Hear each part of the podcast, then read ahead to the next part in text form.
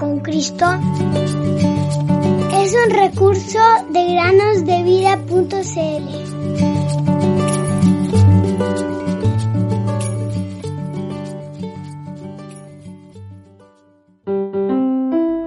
De modo que si alguno está en Cristo, nueva criatura es.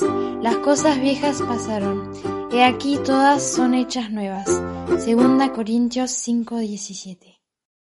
Muy buenos días, queridos niños. Bienvenidos un día más a meditar con nosotros en el podcast Cada día con Cristo. Un creyente contó una vez la siguiente experiencia. Durante una semana de evangelización, me pidieron que fuera a visitar a un paciente discapacitado que no podía asistir a las reuniones. Cuando llegué a la casa, encontré a un joven de unos 30 años. Estaba casi completamente paralizado. Incluso tenía un problema con su lengua. Con gran dificultad pudo balbucear algunas palabras que apenas se entendían. Le pregunté cuánto tiempo llevaba enfermo y qué le había pasado para llegar a ese estado.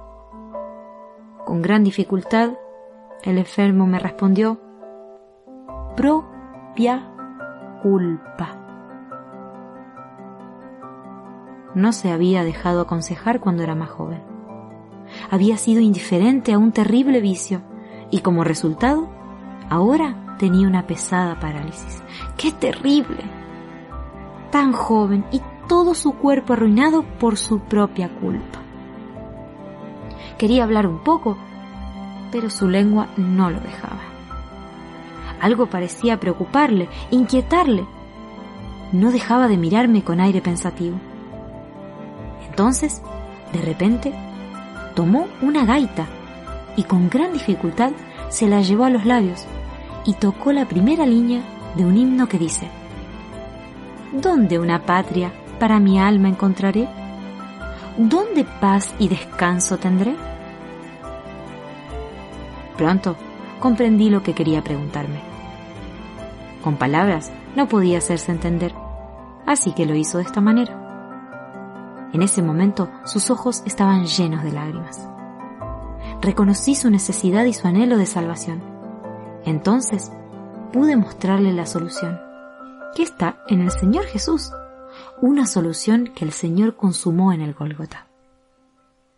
Le presenté la salvación de Dios, el perdón de los pecados que cada uno recibe cuando se arrepiente y cree, acudiendo al Señor Jesús, el Hijo de Dios, el Salvador del mundo.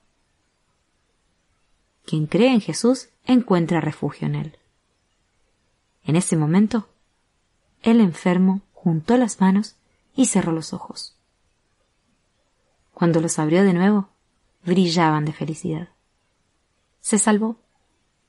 Sí, se salvó como un trozo de madera salvado de ser quemado por el fuego. Este joven no recuperó la salud, ni vivió mucho tiempo más pero el tiempo que aún le quedaba con sus seres queridos lo utilizó para dar testimonio de la gracia especial de Dios. Aunque en esta vida no tenga riqueza, sé que ya en la gloria tengo una mansión, cual alma perdida las pobrezas de mi Jesucristo